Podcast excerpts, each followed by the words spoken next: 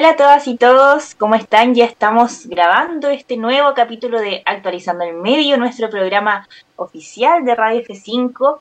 Hoy nuevamente, como siempre, junto a Ariel les vamos a contar eh, los hechos noticiosos que han marcado la semana. En este caso, hoy día vamos a tener una pauta internacional y una pauta nacional. En el caso de nuestro país, les vamos a estar contando sobre las masivas filtraciones de correos electrónicos que ocurrieron en el Ministerio de Defensa.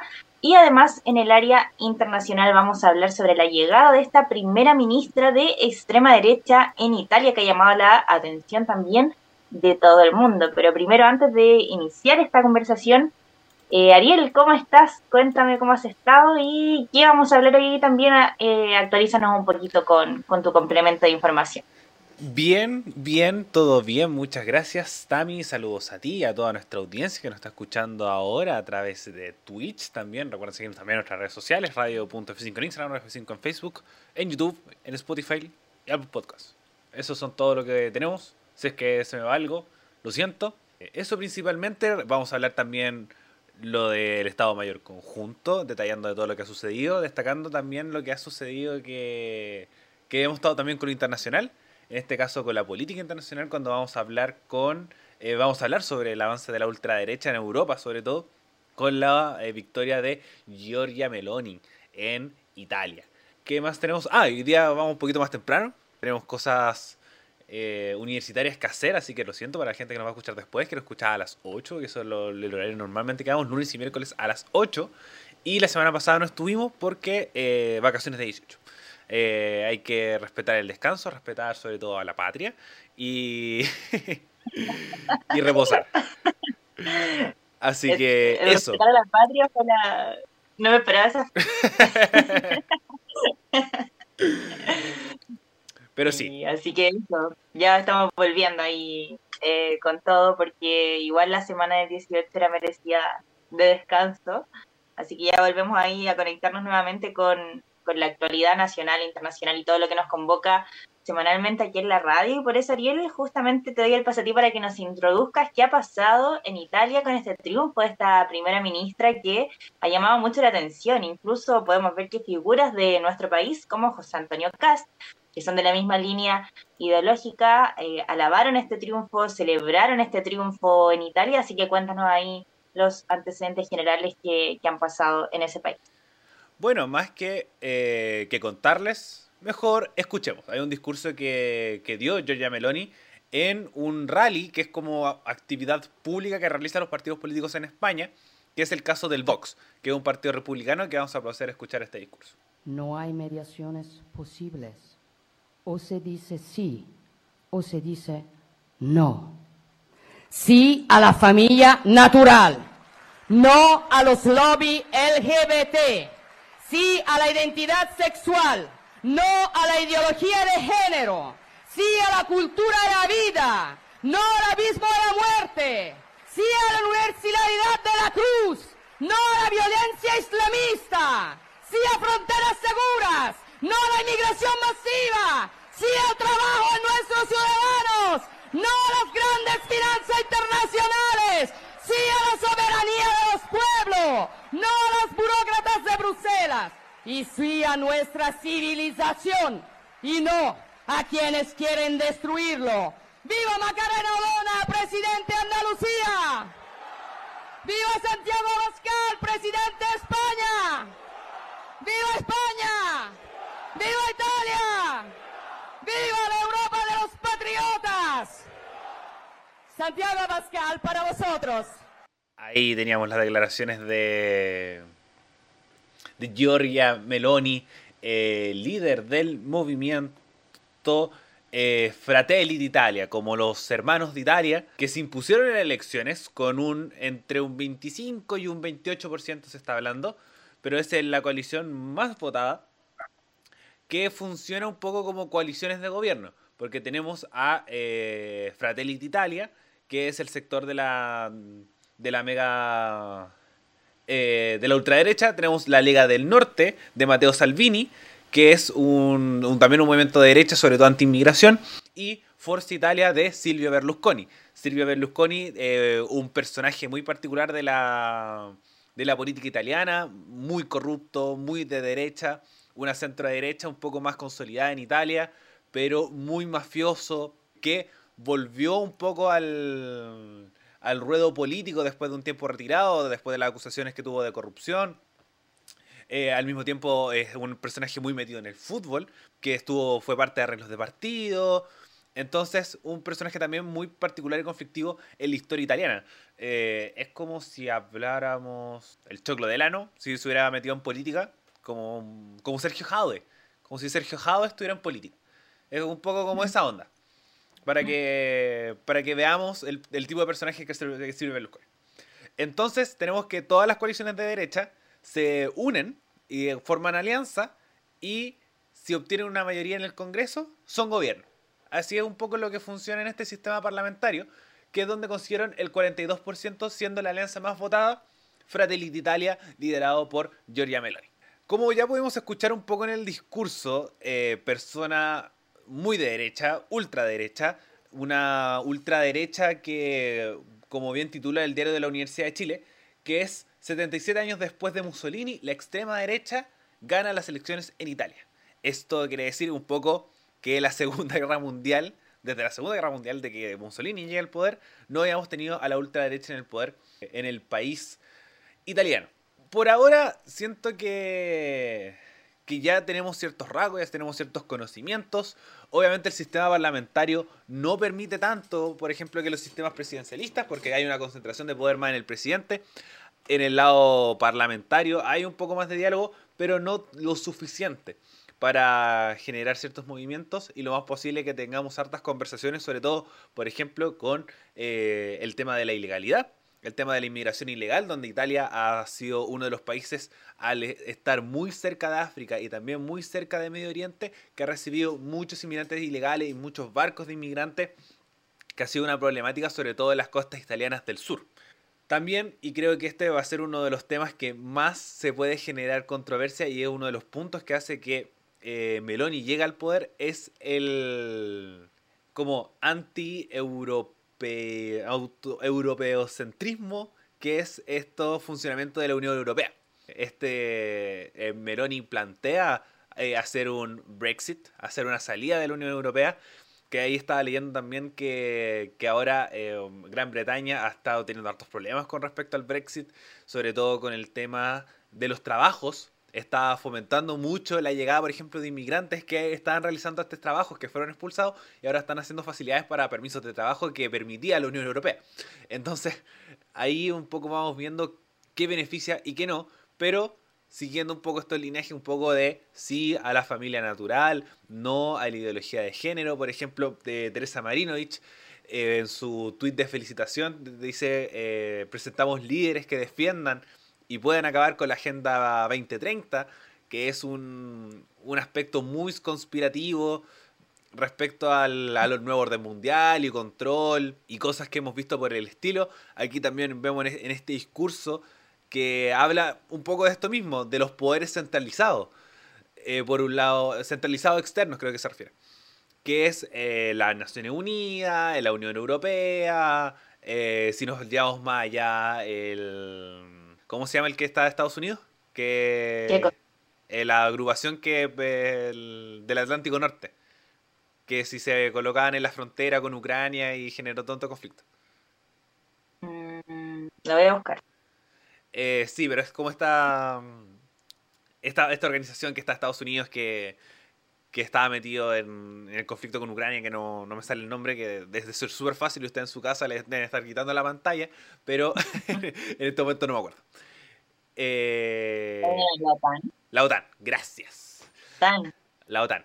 Eh, entonces, como todas estas organizaciones centralizadas que no están a favor esta, esta política que está ahora va a quedar a cargo de, eh, o va a ser la figura con más poder en Italia. Obviamente están saliendo los personas que se, igual se están aprovechando de esto, que eh, como bien dijo la Time en su introducción, es la primera mujer en asumir el cargo de primera ministra. ¿Dónde está el conflicto acá? que ella, si es que creyera en el feminismo, si creyera baja la base del feminismo, sería un trufo. Pero, pero obviamente es destacable porque eh, igual hay una tradición republicana donde ha sido todo liderado por hombres. Pero ¿es un triunfo para el feminismo? Yo creo que no. Yo creo que más pierde que gana. Y un poco se ha salido un poco esta, esta situación. Ahora, ¿esto es un hecho aislado? No. Como siempre tenemos que ver todo dentro de su propio contexto. Entonces, tenemos que que la ultraderecha, en este sentido, una derecha muy carismática, muy parecida a la de la Segunda Guerra Mundial, muchos expertos igual están hablando de, de que las historias se están empezando a repetir.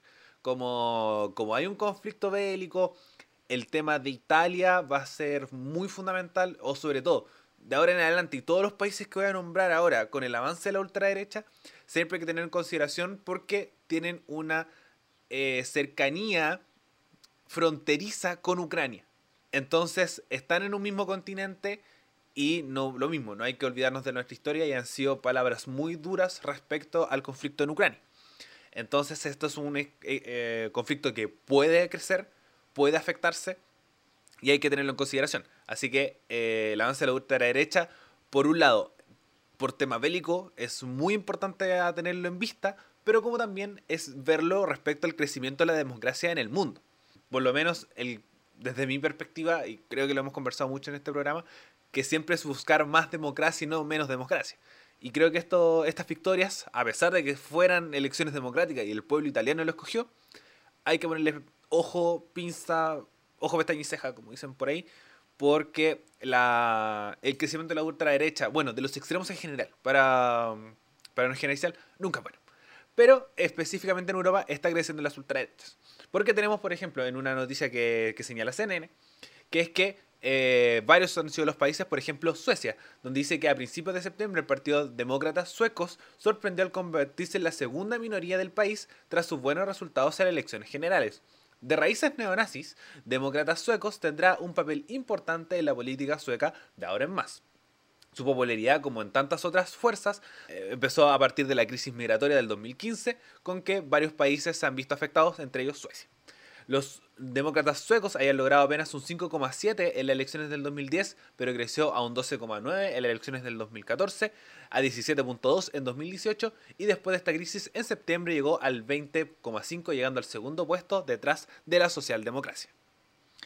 En el caso de Hungría tenemos que el, el 2010 el primer ministro de Ucrania, Víctor Orbán, ha construido su base a poder precisamente gracias a políticas contra la inmigración, que ha generado su apoyo en votantes de ultraderecha y coartando una posición. A medida que la crisis migrante se normalizaba, Orbán y su partido Fliets han puesto la atención en miembros de la comunidad LGBT. Eh, en las elecciones generales de abril, su gobierno también celebró una controversial referendo para prohibir la educación sobre orientaciones sexuales en las escuelas, una medida considerada para unos sectores como discriminatoria.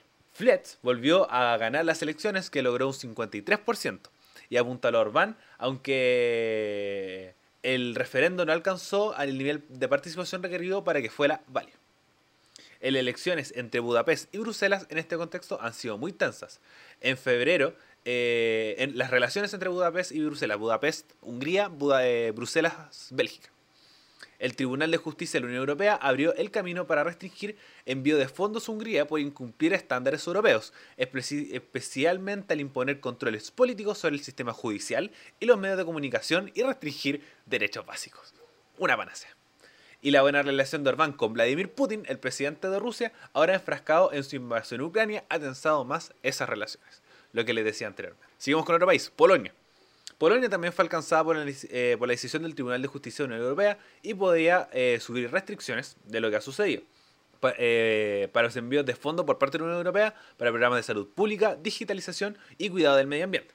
Hungría y Polonia han retrocedido rápidamente en cuanto a libertad de expresión libertad de prensa, independencia de los jueces y derechos a protesta, señaló Amnistía Internacional. Antiguas eh, repúblicas comunistas que sufrieron tras el colapso de la Unión Soviética en 1991, ambos países se han beneficiado de la ayuda económica de su ingreso a la Unión Europea en el 2004. En el caso de, Polonia, el partido de derecha Ley y Justicia gobierna desde el 2015 y su actual primer ministro es Mateusz Morawiecki.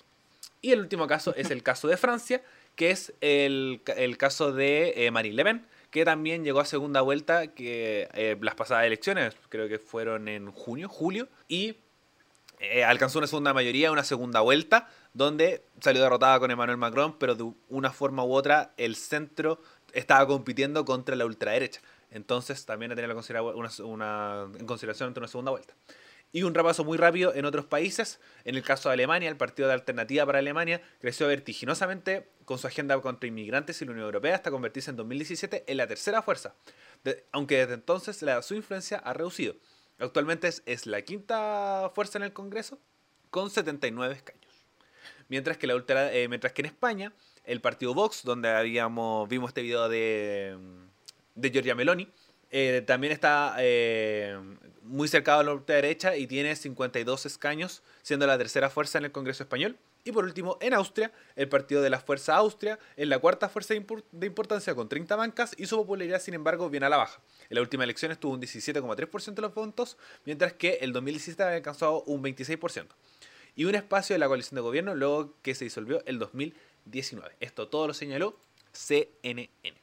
Así que, ahora, con todo el contexto realizado, eh, es cosa de ir viendo qué está sucediendo, qué va pasando, cómo van aumentando las ultraderechas hay que siempre verlo todo su contexto. Por ejemplo, tenemos países costeros, como lo es eh, Italia en el caso del sur, Suecia en el caso del norte, y otros dos países que se vieron afectados con la caída de la Unión Soviética, que son ex eh, partidos, repúblicas socialistas o repúblicas comunistas, muy aliadas a la Unión Soviética, sobre todo en el caso de Hungría, Polonia también pero lo vamos viendo que al mismo tiempo se genera una masividad respecto sobre todo en estos dos países. Un día se generado muchas polémicas por manifestaciones en contra de en manifestaciones en contra de la comunidad LGBTI, por ejemplo la selección húngara generó mucha polémica en la Eurocopa realizada el, año pasado, donde señalaban de que eh, hubo un estadio que se colocaba con los colores de la comunidad LGBTI. Decía si el estadio se ilumina de ese color, nosotros no vamos a jugar y vamos a dejarle escoba y vamos a protestar y va a ser duro. Entonces la UEFA se tuvo que retractar, no pudieron colocar los colores y Hungría pudo jugar ese partido, eh, que era contra Alemania, en este mismo país, en Alemania. Y ahí es donde un poco vamos viendo cómo la ultraderecha va creciendo en un conflicto bélico que está presente, está latente. Nuevamente, ojo con Polonia, ojo con Hungría Ahora, no conviene tampoco mucho que tengamos gobiernos de ultraderecha en Italia, porque la Unión Europea, si bien es un organismo que, puede ser súper elitista, eh, es súper alejado de nuestra realidad, pero al mismo tiempo las concentraciones, desde mi punto de vista, en, en, Latinoamérica se intentó hacer, no funcionó como el Mercosur, pero las concentraciones de los países siempre funcionan. Las colaboraciones entre países ayuda obviamente manteniendo las buenas relaciones y de repente puede salir mal, como en el caso de Alemania con el tema del gas ruso. Incluso llegó a ser anecdótico en Suiza, que una primera, creo que la ministra de Energía dijo como, por favor, eh, aprovechen de bañarse con más gente para ahorrar gas, porque se está acabando el gas por todo lo que está sucediendo con el conflicto con Rusia y Ucrania. Entonces, en términos súper generales, todo lo que está pasando en, en Europa es un continente que está aumentando el tema de la ultraderecha con mucho más fuerza. En, como, no me acuerdo si conversamos contigo con la Gaby, que, que está pasando un poco lo mismo en Latinoamérica, pero todo lo contrario, que está aumentando la izquierda. Tenemos que Lula, eh, Lula está por ganar en Brasil, en Chile tenemos a Boric, en Argentina Fernández, en Bolivia tenemos el partido de, de Evo Morales, en Colombia tenemos el caso de, de Petro, que acaba de asumir hace poco. Venezuela obviamente está en esta disyuntiva, pero se puede considerar más de izquierda que de derecha, más cercano a lo radical.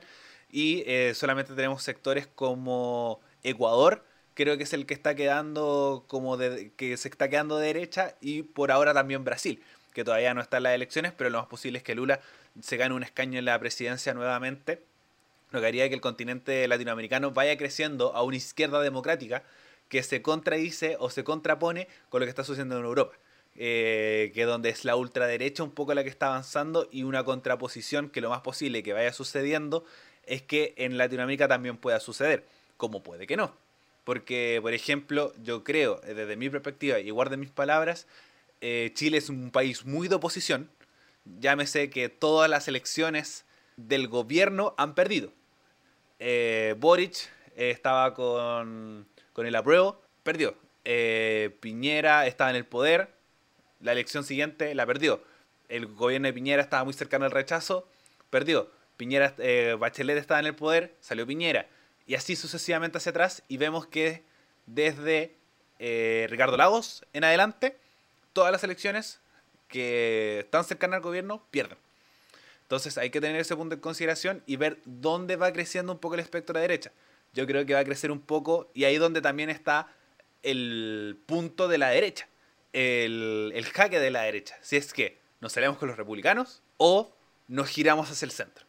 Y ahora con todo lo que sucedió con Pancho Malo, yo encuentro que, que difícil se vaya a hacer un poco ese giro al centro. Perdón, es muy probable que se haga el giro al centro y no sean tantos los republicanos y los republicanos están quedando bastante solos. Pero, ¿qué vaya a ser uno? ¿Qué puede suceder en tres años? Así que eso, ese es mi análisis un poco de lo que sucedió con la ultraderecha. Y tú, Tami, ¿qué opinas de todo lo que ha pasado ya con los antecedentes sobre la mesa? Muy completo tu análisis. Ahí nos dejaste a todos expertos en toda la historia política y lo que se podría venir en Europa. Y justo te iba, cuando dijiste lo de Pancho Malo, lo dijiste justo cuando se me, se me ocurrió pensar lo de que también eh, se vive este tránsito. Como dices tú, la historia en general en sí es bastante cíclica eh, nos repetimos dos veces el mismo presidente y generalmente la población eh, siempre va a actuar como en base a la oposición, a lo que dices tú. De hecho, alguna vez lo comentamos, no recuerdo si en un programa o en alguna conversación, de que, por ejemplo, quizás hubiéramos tenido un escenario totalmente diferente si José Antonio Castro hubiera sido presidente, quizás la votación del plebiscito hubiera sido todo lo contrario, porque siempre se actúa como ahí, como viendo como en contra, favor, en contra, favor, y finalmente se repite. Por ejemplo, ahora si vemos un próximo gobierno en Chile, va a depender de cómo salga este, porque si este sale mal, probablemente la siguiente elección sí o sí vamos a tener algún presidente de derecha o de centro. Pero ahí es increíble ver también cómo estos movimientos van tomando fuerza. Eh, creo que por lo menos en Latinoamérica no es tan fuerte.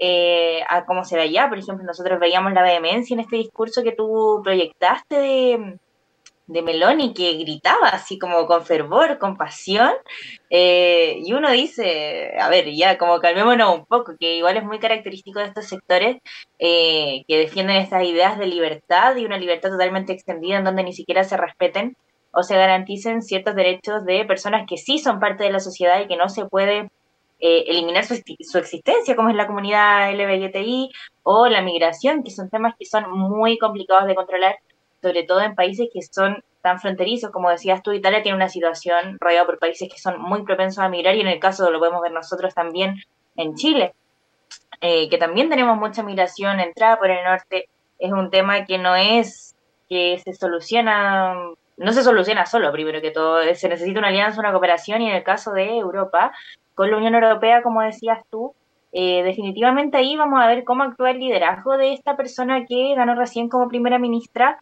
con estas entidades, porque es todo muy protocolar allá, como decías tú, sí, muy protocolar, muy elitista, pero aún así yo también veo que no es como muy ligado a esta a este discurso que tiene, por ejemplo, esta primera ministra Meloni. Lo veo como mucho más lejano como esta idea europea de progreso, por decirlo así, lo veo como un poco más diferente, contradictorio con lo que podría ser estas alianzas tan necesarias que se tienen dentro de, de estos países. Eh, una cosa de la que dijiste que tiene que ver con que de estos sectores de la extrema derecha, incluso en Chile, eh, salieron tuiteando ahí todo el día las discusiones porque ahí quedaron como las feministas, eh, le decían así como atacando, que por qué no se alegran, que por primera vez en la historia, porque efectivamente es un hito que la primera por primera vez una mujer sea primera ministra de este país, ¿por qué no se alegran? Ustedes deberían estar celebrando, decían los, los tweets, pero en realidad, claro, como decías tú, eh, si no se identifica con el feminismo y finalmente retroceden todo lo que es la base general de, del feminismo como tal, o sea, no se puede como de cierta forma como celebrar la ideología que ella trae, más allá de que Marcunito, que una mujer haya llegado por elección democráticamente popular a un cargo de poder muy importante. En este caso tenemos el tweet de Bárbara Sepúlveda, que es ex convencional, abogada, eh, que respondió públicamente ante este debate que había en las redes sociales, que ella dice, ¿cómo las feministas vamos a celebrar que una mujer ultraderechista que está en contra de los derechos de las mujeres sea, eh, sea presidenta?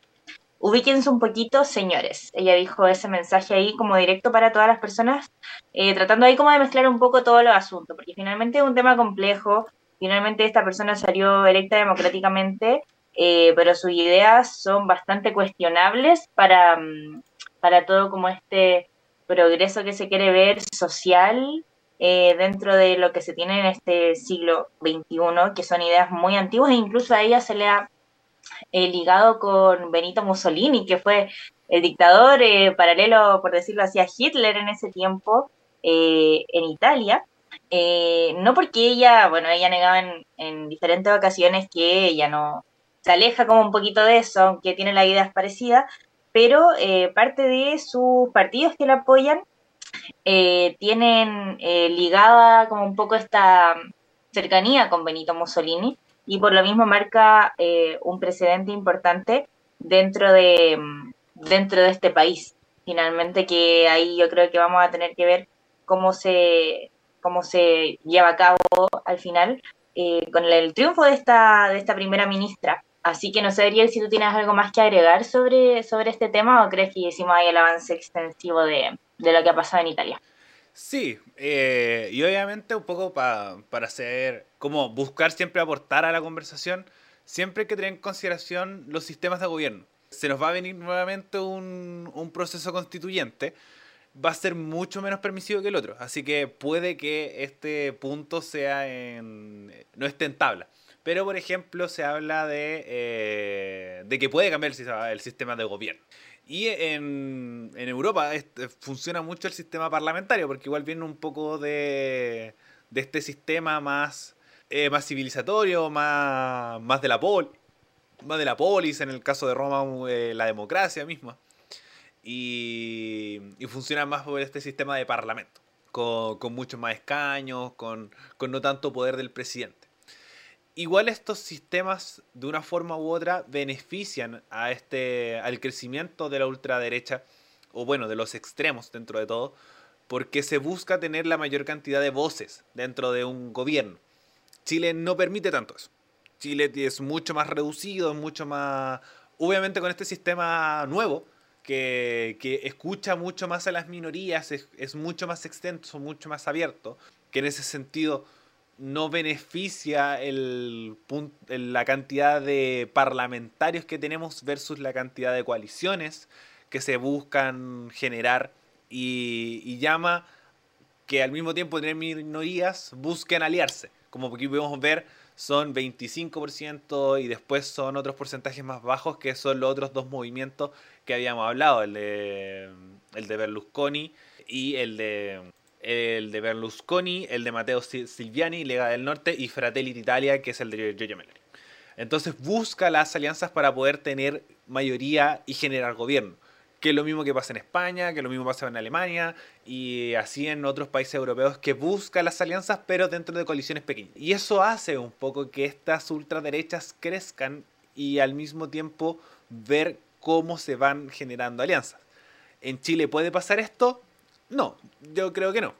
Eh, al contrario, el sistema que nosotros tenemos no perjudica eh, en sí, hace que estos dos órganos se contrapongan, como lo hemos visto un poco en las discusiones, que la derecha dice, nosotros en el Parlamento vamos a, a un poco generar el movimiento que puede hacer que esto, que esto funcione, y situación anterior que ocurrió en el gobierno de Piñera, que la oposición también era mayoría, en este caso eh, el Frente Amplio, Socialismo Democrático, que eran las fuerzas dominantes, que después del estallido social todo se concentró en el Congreso y no en la presidencia.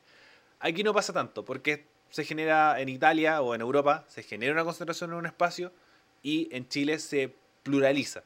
¿Eso va a beneficiar que crezca la ultraderecha? No. Pero al mismo tiempo puede generar personalismo, como puede ser el de José Antonio Cast, y al mismo tiempo que es un aspecto que al estar en la distancia no tenemos tanta consideración, que son los gobiernos locales los gobiernos locales, sobre todo en, regiones europeas, son muy potentes. Mm, por ejemplo, eh, los estados son mucho más grandes, eh, la cantidad de gente es mucho más de lo que nosotros vemos acá en Chile. Por ejemplo, en Chile los gobernadores aún no tienen fuerza. Eh, no sabemos mucho cómo se llaman los, los, los, gobernadores de diferentes regiones del país, pero sí se concentra mucho en la figura del alcalde.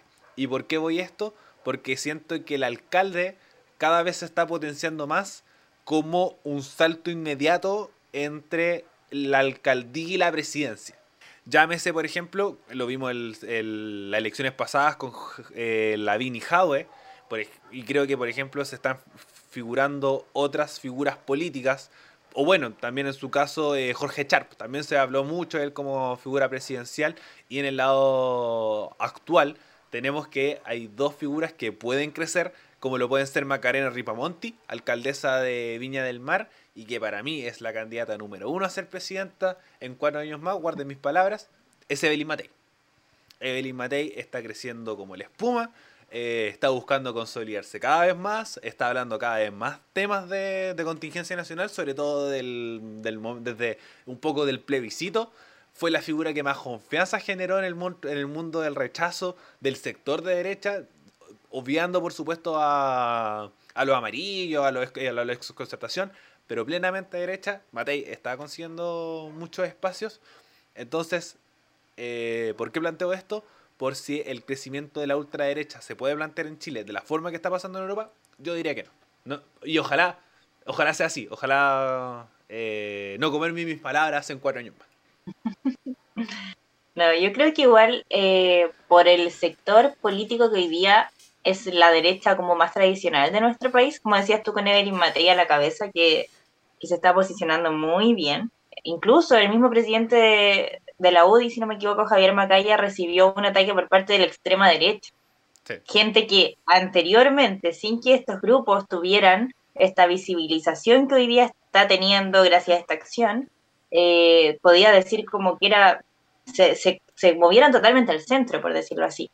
No de forma tan extrema, obviamente, porque hoy día ya pasando como alejándonos un poco del tema, con el proceso constituyente igual, están proponiendo ciertas cosas que amarran un poco la discusión, pero eh, aún así para ver esta diferencia de este movimiento que hubo, de cómo pasaron ellos mismos, porque antes los atacados por estos grupos era la izquierda, pero atacar a la UDI, que es algo que normalmente de derecha, tradicional, es como bastante novedoso, la verdad, no sé, yo creo que depende eh, de qué tanto José Antonio Cast haga o no haga porque yo creo que este es como uno de los mayores referentes que puede haber de, un posible avance o no de, la extrema derecha.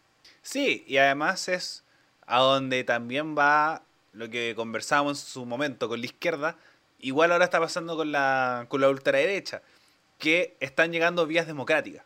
Son eh, personas más institucionalizadas, más que un poco por lo fuera como lo es el Team Patriota, que es esta organización liderada por el, ex líder de la Garra Blanca, Pancho Malo, eh, que fue a increpar a, Macaya. Entonces, puede haber dos situaciones aquí, aquí como, como nuestra versatilidad, sé que estamos mezclando dos temas en uno, eh, aprovechando de conversar este tema. Que es esto de, de cómo los gobiernos y cómo también estas figuras de ultraderecha se desmarcan de esto que un poco le, faltó la prueba, creo. Cómo es desmarcarse de los, de los hechos particulares que marcaron ciertos eh, convencionales, por ejemplo. Aquí puede pasar lo mismo, porque te estás colocando más al centro porque hay alguien más a la derecha. Que mm. un cierto punto le pasó a, a Jaude con esta diferencia con Artés, o el mismo Artés, que se colocaba mucho más a la izquierda que Boric buscando llegar a ese, a ese espectro que él pensaba que era una mayoría para poder apuntar.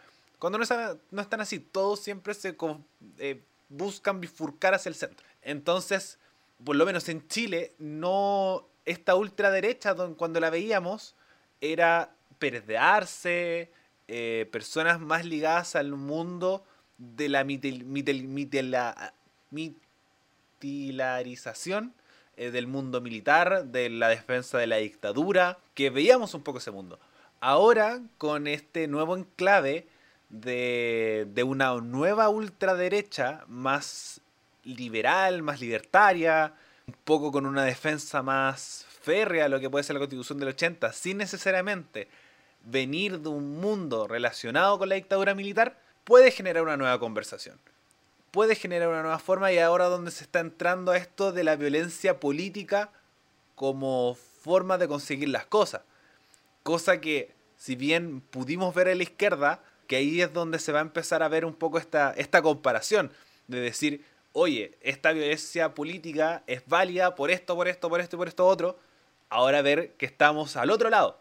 Tenemos lo mismo, la violencia política como cercana al sector de derecha con el fin de defender la constitución del 80 y la defensa un poco de estos personajes de Twitter, es nosotros estamos bajo del marco de la ley que la constitución de 1980 nos permite. Entonces, ahí es donde ver dónde se coloca José Antonio Caz y qué tanto logra desmarcarse comunicacionalmente del Team Patriota. Al mismo tiempo, ver cómo la derecha, que yo siento que la derecha es la que debe tener el poder y es los que, están, que tienen mayor presión bajo sus hombros respecto a dónde moverse.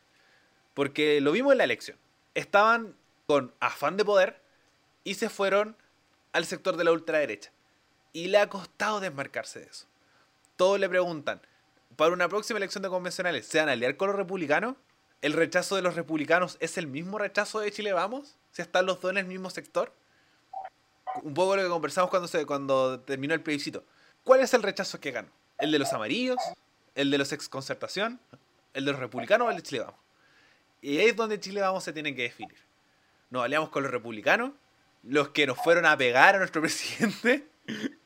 ¿O nos vamos más hacia el centro, que en ese sentido es el que más nos conviene, y buscar una figura que logre desmarcarse, eh, logre levantar.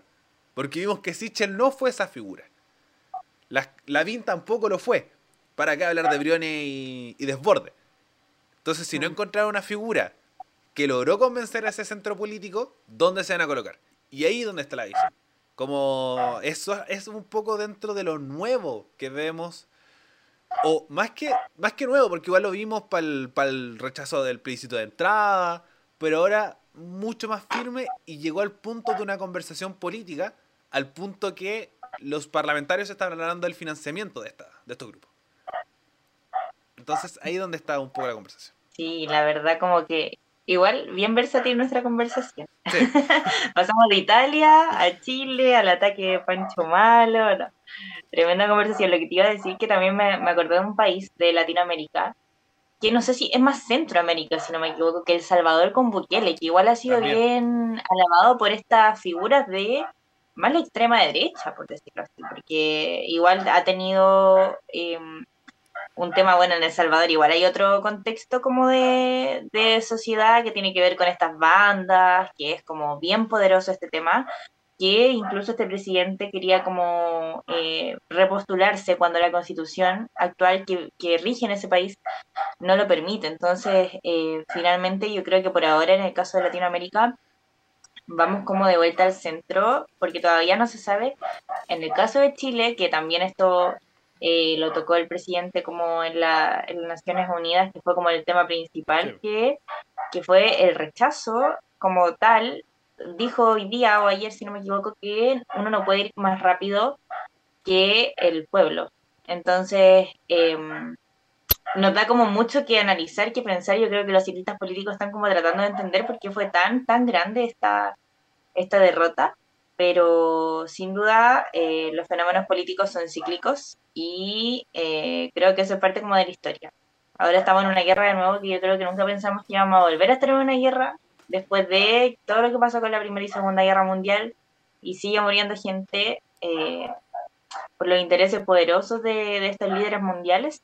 Así que bueno, yo creo que ya es tiempo de pasar al siguiente tema. Sí, pasemos al, parece... al, siguiente tema y que nos queda, nos queda poquito. Eh, nos extendimos mucho con Italia, nos falta Chile, nos falta Chile, que bueno, como sabían, eh, en medio de esta gira también de la ONU con el presidente Boric, eh, se supo, se conoció la filtración de más de 400.000 correos eh, del Ministerio de, Defensa que ha generado una crisis dentro del Estado Mayor Conjunto, que se ha hablado mucho estos días también del Estado Mayor Conjunto, pero ¿qué es el Estado Mayor Conjunto? Que no es un, algo que escuchemos todos los días ahí en las noticias.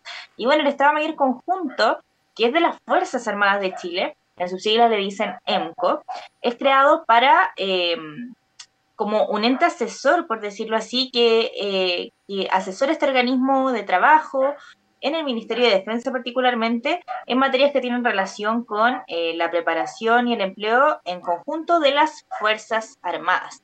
Entonces se generó toda esta crisis eh, con la ministra que está a cargo, que es Maya Fernández, que estaba de gira junto con el presidente Boric por Nueva York y se tuvo que devolver. Incluso ahí estaba como bien la discusión pública de por qué la ministra viajó, habían ahí algunas cosas que decían que ella viajó sabiendo que esto había pasado, después que se iba a volver antes pero no habían vuelos, entonces ha habido harta crítica también al rol que ha tenido la ministra con esta eh, filtración de correos electrónicos que tienen que ver con eh, con información que afecta directamente a la defensa del país, con información que es clasificada, con información que es secreta. Se habla de que, eh, es información también correo con todo tipo de comunicaciones y documentos de inteligencia militar que corresponde al periodo de febrero del 2019 a mayo desde a mayo del 2022 según consigna EMOL y eh, en este caso ya Maya Fernández volvió a Chile inmediatamente a ver qué pasaba con este tema, eh, ha generado incluso la renuncia del jefe de esta, del EMCO y asumió uno nuevo, ha generado ahí también diversas políticas del gobierno y también eh, hay un debate que ayer en Tolerancia Cero eh, la ministra del Interior Carolina Toá estuvo conversando y eh, le preguntaban como, ¿qué opina usted de esta filtración que justo haya sido en el Día de las Glorias del Ejército, después que justo todo se conoció el día en el que el presidente estaba en la gira eh, por la ONU, entonces hablaban también de, qué pasa y, la ministra Toa decía que finalmente no hay que hacer especulaciones así como de estas alarmistas, pero que aún así llama la atención que justo todas estas fechas coincidieran fechas claves, ejército, gira de la ONU, Chile en el mundo, justo cuando la ministra viaja. Entonces ha llamado a la preocupación definitivamente en esta situación. Así que Ariel, cuéntanos ahí también tuvo un poquito de todo este caso que ha remecido definitivamente al Ministerio de Defensa y que suma otra cosa más, otra preocupación más para el gobierno, porque ha pasado cosa tras cosa, que, que también eso ha sido una crítica para eh, lo que ha tenido que enfrentar todo el gobierno de Gabriel Boric.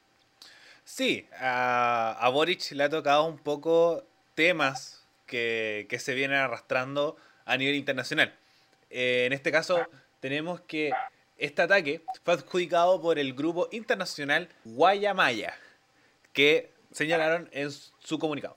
Filtramos sistemas militares policiales de México, Perú, El Salvador, Chile y Colombia.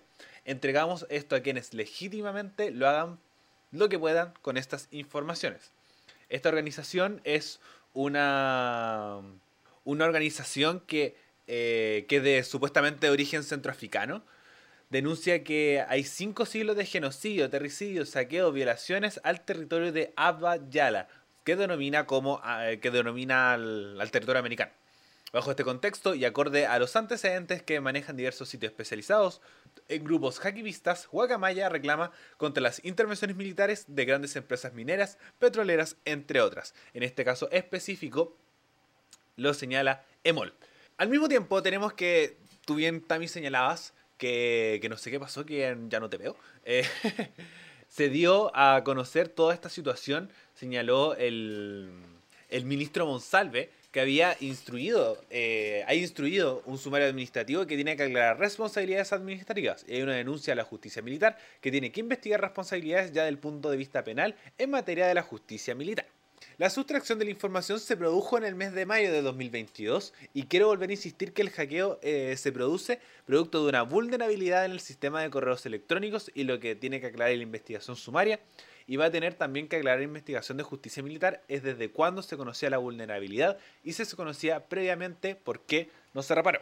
Aquí es donde tenemos muchas cosas. Por una parte es todo lo que sucede respecto a la vista que tenemos respecto al cargo que con esto se concentra.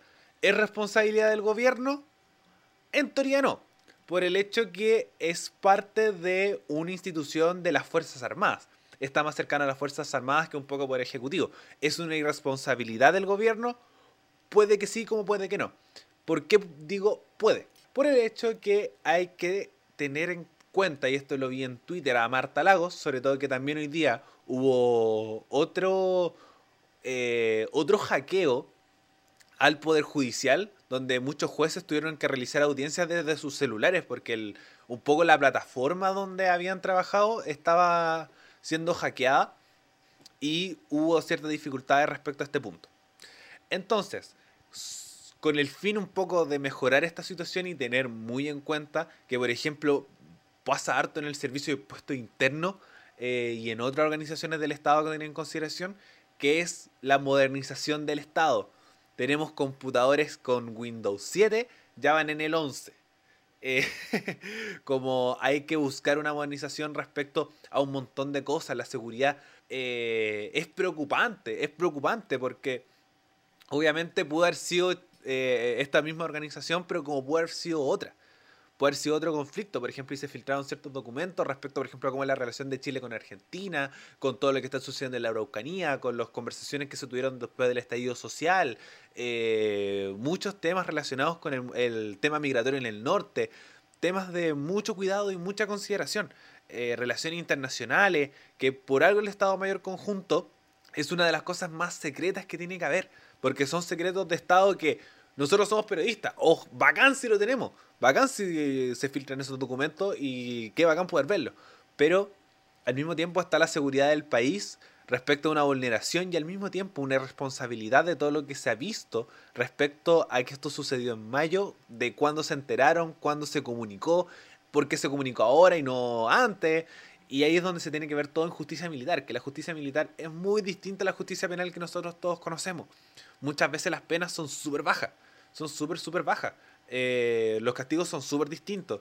Entonces, no sé cómo se va a tratar el tema después de más adelante, porque está la justicia militar, pero también están otras instancias que se tienen que tener en cuenta y en vista. Eh, y creo que aquí la mayor lección es que hay que modernizar el Estado, hay que optimizarlo, hay que entregar eh, mejoras a este sistema, buscar más respaldo, la seguridad en un montón de documentos está y una vulneración al sistema de correo igual es súper grave.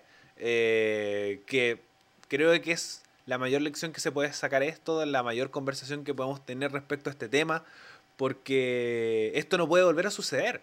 Como si bien ya no estamos en tiempos de guerra, respecto a países, por ejemplo, pero sí ante organizaciones. Llámese esto de en este caso de, de Guacamaya, por ejemplo, eh, se habla de la llegada a Chile o ya llegó a Chile y ya se instaló el tren de Aragua. Entonces, esos son los enemigos de ahora. Son organizaciones internacionales, organizaciones delictuales, eh, de sicariato, que, que, se están un poco apoderando del, del, conflicto, en el, sobre todo en el sector latinoamericano. Entonces, eh, se pueden saber filtraciones de eso, se pueden tener estos puntos y creo que es muy importante tener en cuenta como eso no nos va a bombardear Argentina, muy difícil, como si puede ser el 78, pero sí hay organizaciones criminales que van a buscar entrar, van a buscar entrar y sobre todo con el tema militar que tanto se gasta en ello y no hay una modernización respecto. Eh, quizás no hay que gastar tanto en armamento y sí más en ciberseguridad, que es un va a ser un nuevo punto de guerra. Ya se está hablando que las nuevas guerras van a ser eh, respecto a la información no tanto a las personas, sino a lo que se tiene y a lo que se puede aprovechar con eso. Entonces creo que la ciberseguridad es algo que se tiene que tener en mucha consideración y encuentro sumamente responsable de lo que sucedió respecto a esto cuando se pudo haber solucionado mucho tiempo antes. Ay, perdón. Ahora, sí me ahora te escucho. Todo claro. ahora sí.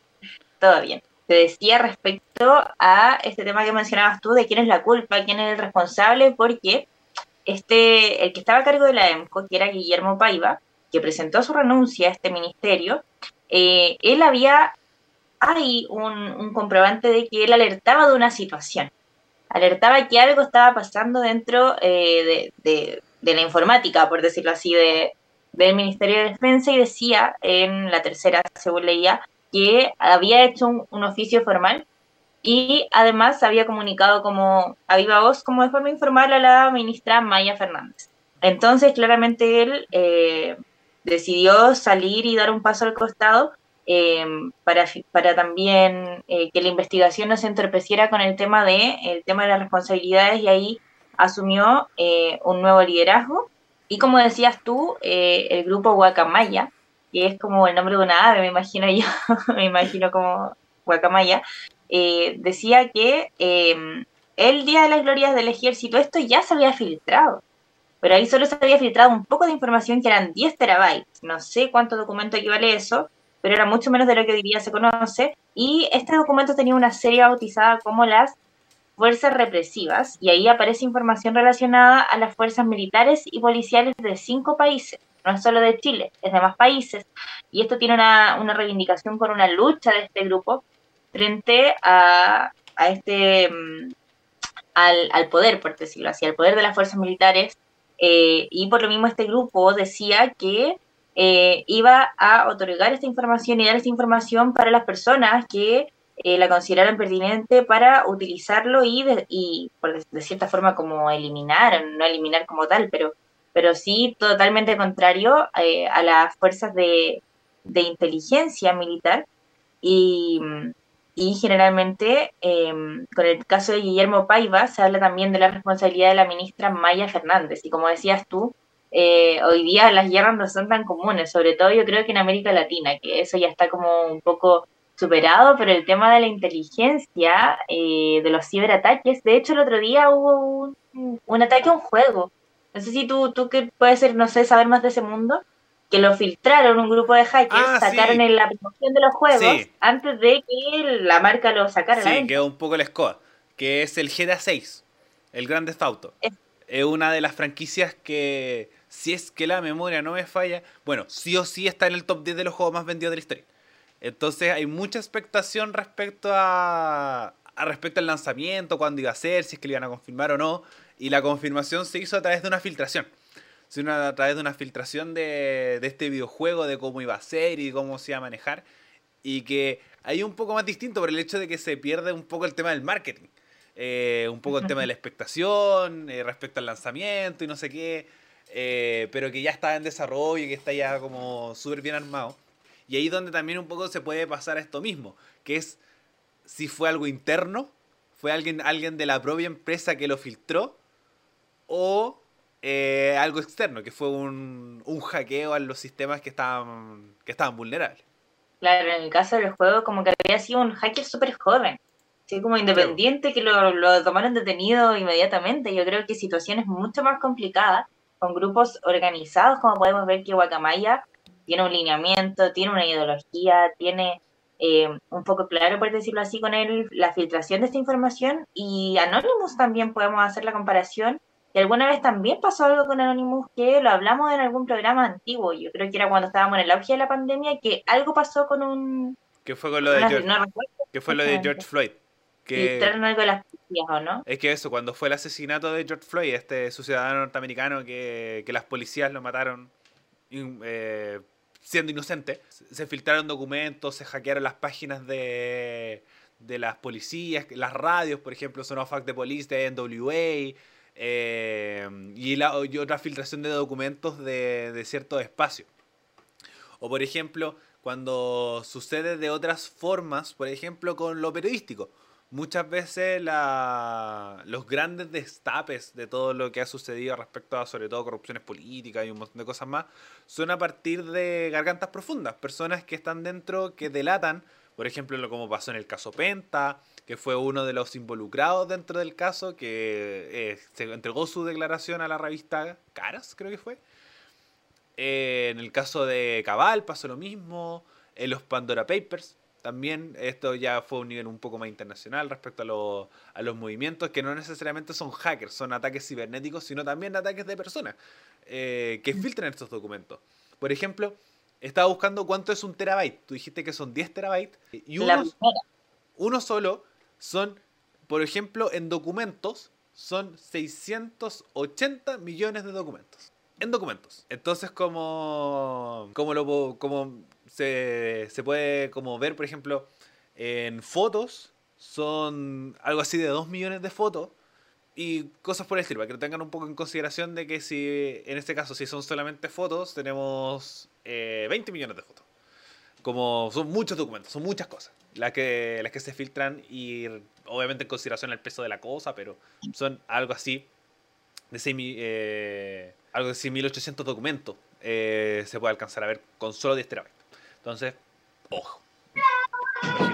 Pero, bueno, yo encuentro que, que nada más que agregar. Obviamente están las filtraciones. Hay que tener un poco esta actualización, esta modernización del Estado que se tiene que tener en cuenta, que se tiene que tener en consideración.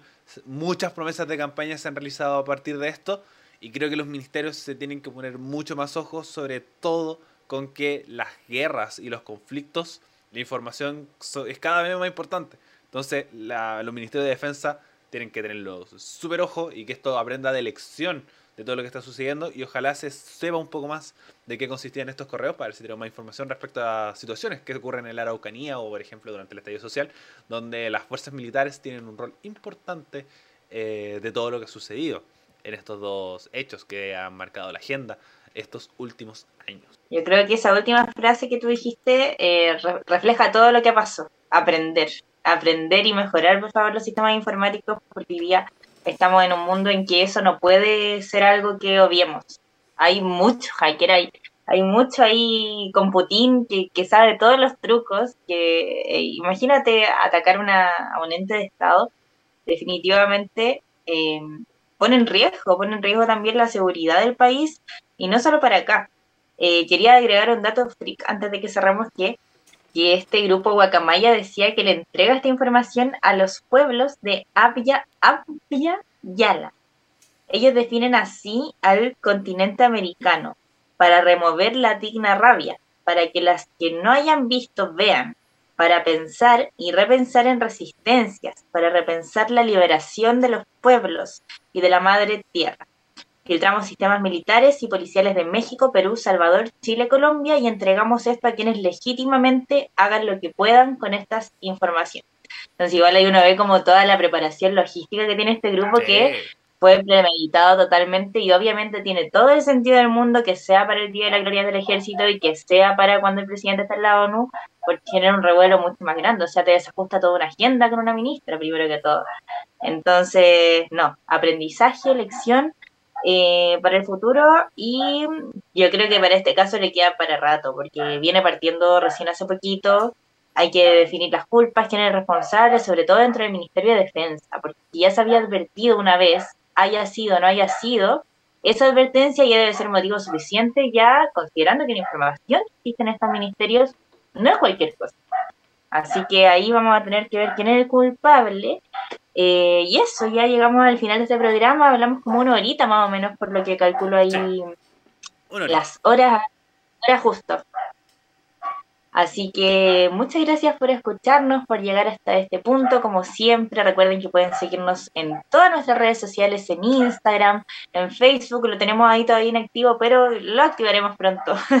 y siempre Instagram es mucho más directo también el contacto con, con ustedes. En YouTube nos puede escuchar de nuevo, en Spotify, Apple Music y no se me va ninguna Google Podcast, ¿o no?